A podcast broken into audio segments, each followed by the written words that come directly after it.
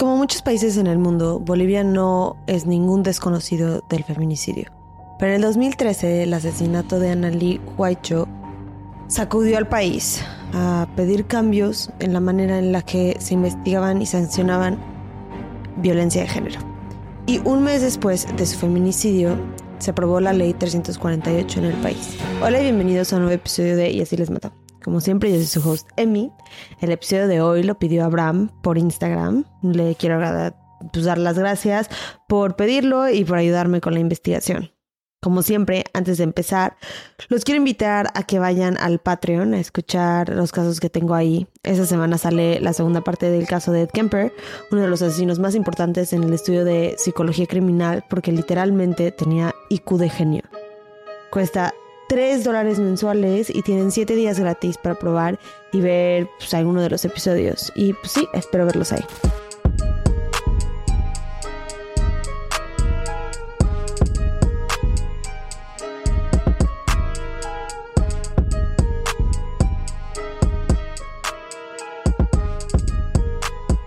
Anneli Huaycho era una periodista respetada y exitosa en Bolivia. Estaba constantemente enfrente de las cámaras y era una figura pública y aún así nadie vio la señal. Y si sí, las ignoraron. Porque Ana Lee estaba casada, pero no felizmente. Llevaba años siendo una víctima de violencia de género.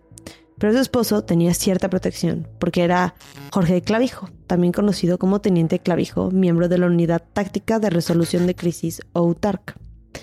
Y no tengo manera de comprobar que la falta de acción en su contra haya sido simplemente por ser hombre o porque era policía, pero me inclino más a la segunda. Porque a pesar de haber sufrido tantos años, Annalí nunca se cayó. Puede que haya tenido que ver con no solo protegerse a ella misma, pero proteger al hijo que compartían sin importar la razón que haya sido, Annalí denunció a su esposo 14 veces por violencia intrafamiliar antes de su asesinato. Esas 14 veces agredió no solo a su esposa, pero también a algunas a su hijo. En una ocasión incluso la intentó matar en el coche, pero esa vez no lo logró. Pero al parecer nadie, ninguna autoridad, la quería ayudar, sin importar el delito, la agresión o la cantidad de veces que les contaba su historia. Las 14 denuncias que hizo en diferentes reparticiones policiales e instancias, solamente un gran total de cuatro tuvieron algún tipo de seguimiento.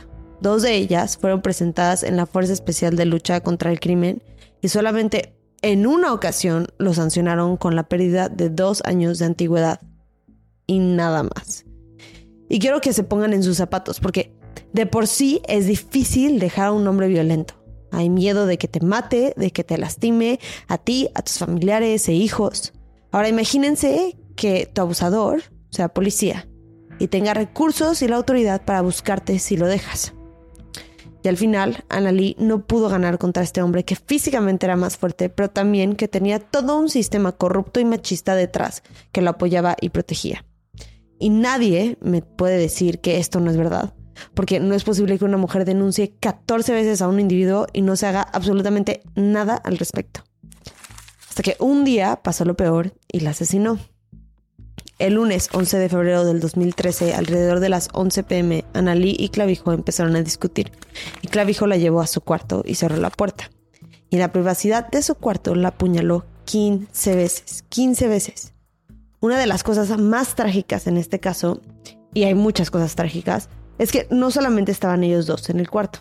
Un testigo del asesinato fue su hijo de 5 años que gritó junto con su mamá y vio todo escondido atrás de una puerta.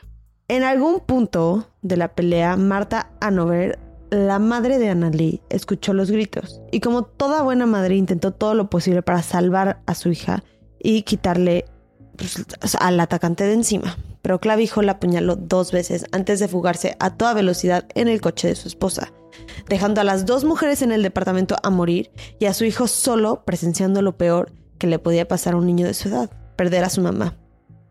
Llevaron a las dos mujeres al hospital, pero Annalí no sobrevivió a sus heridas, especialmente dos perforaciones de su pulmón y un cuchillazo en el corazón.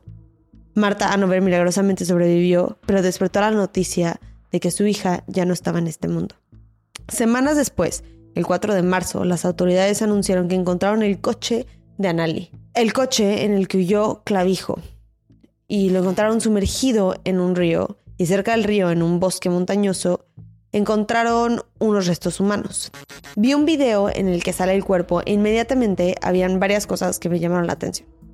Para empezar, la causa de muerte oficial que anuncia el Estado fue un suicidio por asfixia, o sea que se ahorcó. Pero de lo que yo vi de cómo encontraron el cuerpo, estaba como casi sentado en el piso, amarrado a un árbol, y simplemente no entiendo cómo lograría ahorcarse de un árbol con ramas delgadas, amarrado con una cuerda en el cuello que ni siquiera era una cuerda, parecía más como un pedazo de tela. En mi opinión, o sea, lo que me lleva a mi cerebro como lógicamente a pensar es que si se hubiera aventado de ese árbol, la rama se hubiera roto o la tela se hubiera roto, alguna de las dos. Y si no, o sea, si no hubiera logrado romperse el cuello cuando se tiró, entonces estaba tocando el piso, o sea, no se hubiera ahorcado, ¿no? Y no entiendo con qué fuerza, porque lo encontraron literal en una montaña como inclinada. Entonces, pues cuando saltabas, pues caías, o sea, no derecho abajo, ¿me entienden? O sea, caías y había tierra porque pues estaba inclinado. Entonces, mm, lo, que, lo único que yo pensaría es que se le rompió el cuello, pero según yo, lo que dijeron es que se ahorcó. Entonces, no, me hace, no me hace sentido. La segunda cosa que no me hace sentido es que el cuerpo estaba completamente negro, no tenía ojos, ya no tenía nariz, no sé exactamente cómo funciona la descomposición porque pues obviamente no soy médica forense ni tampoco creo que sea algo tampoco tan importante a lo que vamos a enfocarnos porque lo que sí es importante saber es que era irreconocible. Al menos del video y las fotos que yo vi, que se supone que es cuando lo encontraron. Parecía más esqueleto que persona, ya no había nada con que identificarlo. Lo que usaron para dar la identificación de Clavijo fue a los familiares y los artículos que encontraron cerca del cuerpo que incluían una identificación de Clavijo y otras cosas personales. Pero la familia de Annalí también tuvo la oportunidad de ver el cuerpo y sabían que era imposible reconocer el cuerpo a simple vista. Así que esta conclusión que le estaba intentando dar al caso la policía, la familia de Annalí de Annalí la estaba rechazando públicamente, cosa que mucha gente apoyó, porque el caso de Annalí hizo que mucha gente boliviana levantara la voz para exigir cambios en la respuesta institucional hacia la violencia de género, intrafamiliar y feminicidios en el país. Así que mucha gente interpretó esta conclusión del caso como una manera fácil en la que la policía podía, uno, dejar de investigar, dos, lavarse las manos y tres, callar al público, al pueblo. Que miren, obviamente no hay forma de que yo sepa la verdad absoluta. Creo que muy pocas personas saben con total seguridad y exactitud lo que pasó. Pero al final de cuentas yo estoy aquí para pues, contar este caso y dar mi opinión. Y sí creo que esta conclusión es demasiado conveniente para la policía. Y que en ese momento habían muchas preguntas que se negaban a investigar, como por ejemplo, la familia de Annalie pidió que se hiciera un examen independiente de ADN para identificar el cuerpo como el de clavijo, cosa que no se hizo en el 2013. Y yo me pregunto, ¿por qué no lo harían? es la forma más fácil y segura de saber que este cadáver sí es el del hombre responsable de un feminicidio y el ataque de una persona mayor. La evidencia que tenían en ese momento, en mi opinión, no era suficiente para justificar que sabían que el cuerpo era sin dudas el de clavijo.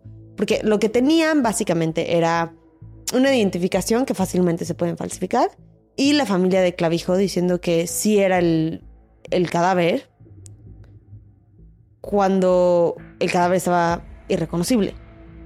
La familia lo podía haber estado ayudando, escondiendo, lo que sea. No estoy asegurando que no era su cadáver, quiero que eso quede claro. Lo que estoy diciendo es que lo que tenían en ese entonces no asegura con ninguna certeza que sí era.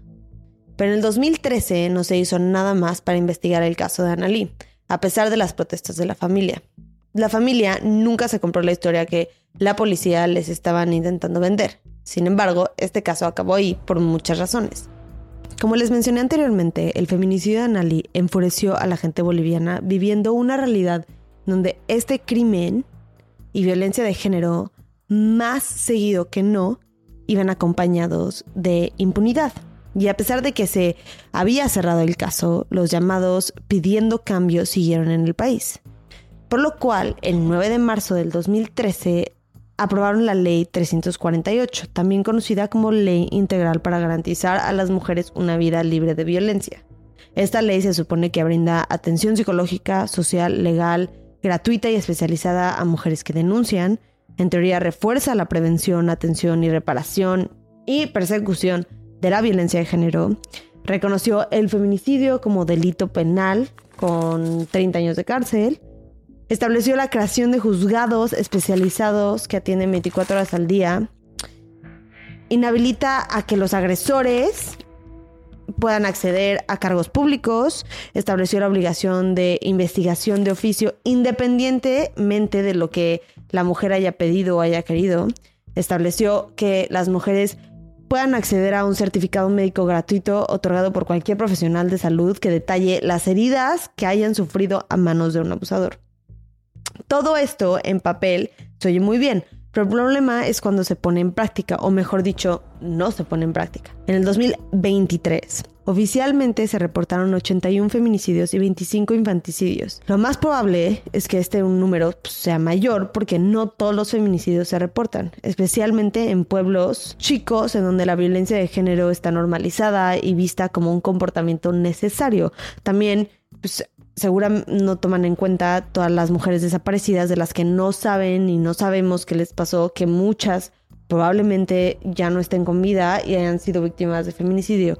Todo eso no se toma en cuenta. Entonces, esta cifra oficial no cuenta toda la historia. Y de lo que me dijo Abraham, la persona que me pidió este caso, es que las cosas en el país han cambiado muy poco. En el 2020, la policía decidió exhumar el cuerpo de Clavijo tras siete años de que la familia pidiera una y otra vez que hicieran más pruebas para comprobar su identidad.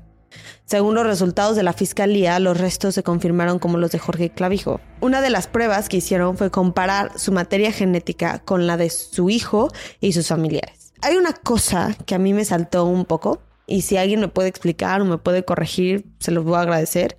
Pero según la declaración oficial, además del perfil genético, usaron sus huellas dactilares para comprobar su identidad y de lo que pude investigar, las huellas, según yo, no se pueden usar después de tanto tiempo. Simplemente no hay piel de la cual puedan sacar una muestra. Entonces no entiendo cómo de simples huesos la sacaron. Me leí como varios artículos y como un estudio al respecto y según yo no se puede pero pues no soy médica forense y obviamente haya tecnología de la que yo no sepa que haga esto posible, pero se me hizo algo raro que dijeran esto como oficialmente, si ya no hay piel, o sea, ya habían pasado siete años y cuando yo vi las fotos del cuerpo, o sea, ya no creo que hayan podido usar mucho de eso tampoco, o sea, ADN, sí, perfil genético es lo único que a mí que digo como, bueno, pues, pues sí, eso sí, pero las huellas no Hoy oficialmente el caso está cerrado y no hay ningún tipo de investigación activa ni muchas avenidas que puedan, pues que la familia pueda exigir o que pueda seguir eh, para que la policía siga investigando el caso. Fuera de que Clavijo entre a una comisaría sano y salvo y confiese sus crímenes, esa es la conclusión que va a haber. Va a ser la única conclusión. Y pues sí, tenemos que aceptar que, que es el cuerpo de clavijo y si no creen eso, pues aceptar que probablemente este crimen se vaya impune. Si es que no es clavijo, que no estoy diciendo que no sea, solamente estoy diciendo que hay cosas sospechosas, es lo único. Muchas gracias por escuchar este episodio de Y así les mató. Déjenme saber pues, qué opinan del caso. Me pueden dejar comentarios o mensajes a través de mis redes sociales o en el grupo de Facebook pueden tener una discusión. El grupo se llama Detectives Jam. Eh, pues me, me encantaría interactuar más con ustedes y sí, creo que justo este caso lo a debatir. Si hay gente de Bolivia que me escucha, em, yo sé que por más que investigue hay como cosas eh, que no se reportan, que no salen en los artículos, que son como mucho más de que se sabe nada más cuando vives en ese país. Entonces, si hay algo que me haya faltado, algún contexto, algo que se sepa, pero pues que no se reporta, eh, pues sí, póngalo en el grupo de Facebook o en donde sea y podemos platicar. Nos vemos la próxima semana. Bye.